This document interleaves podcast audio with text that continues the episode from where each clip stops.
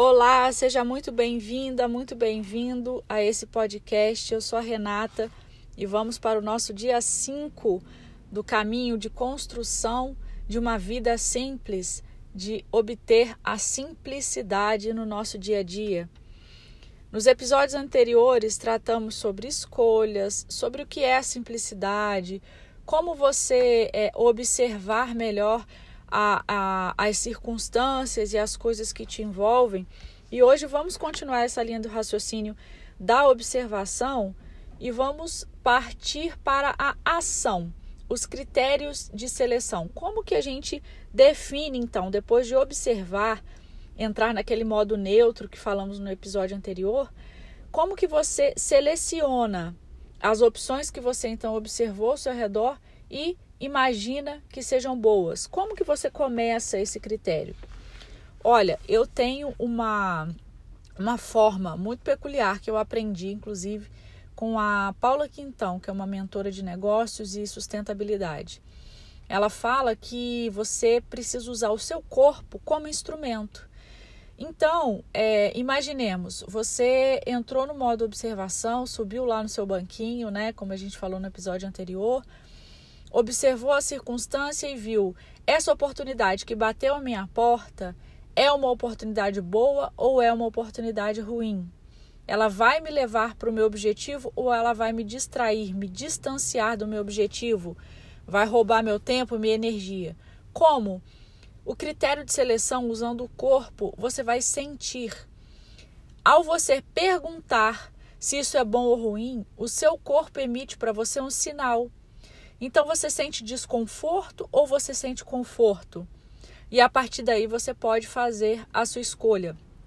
Então, é, o, o, a pessoa que busca essa simplicidade, que busca uma vida es, mais essencial, ela precisa partir é, do princípio dos critérios rígidos.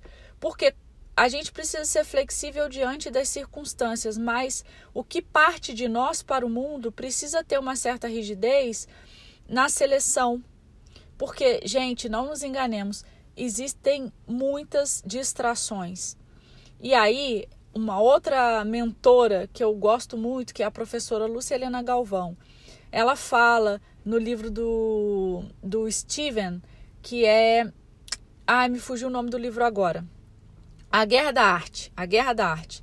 Ele, inclusive, fala: você precisa é, estar atento às distrações, porque essas distrações geralmente te tiram de onde vai dar certo.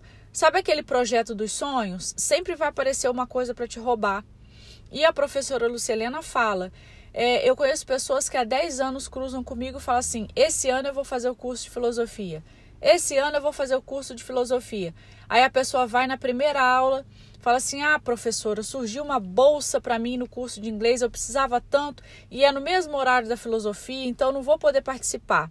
Ou seja, sempre vai aparecer uma distração para te tirar do prumo, para te tirar daquela reta que você precisa ir.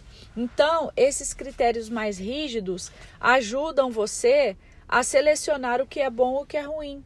Você fica mais apurado na hora de dizer o sim ou não para aquela oportunidade que está batendo na sua porta, seja um convite, né?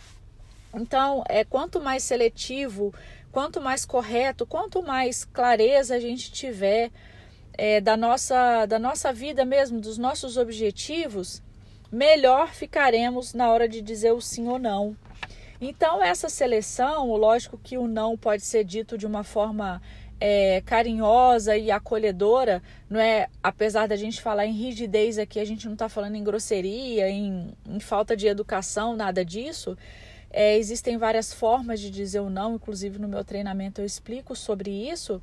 É, se não é um sim óbvio, se aquela oportunidade bateu a tua porta e você não consegue enxergar aquilo como um sim óbvio, então é um não. E aí a gente tem que usar aquela questão das escolhas, lembra? Que o medo de escolher é porque a gente tem medo de perder coisas, é mais ou menos por aí.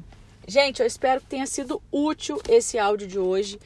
Vamos continuar conversando. Hoje é o dia 5, ainda temos mais dois episódios pela frente. Volto a pedir o seu feedback lá no arroba eu, Renata Suete, no Instagram. Vou ficar muito feliz em saber o que você achou desse conteúdo. E me siga também nas redes para você acompanhar o que eu compartilho lá se for interessante. Fiquem com Deus, um beijo e até a próxima.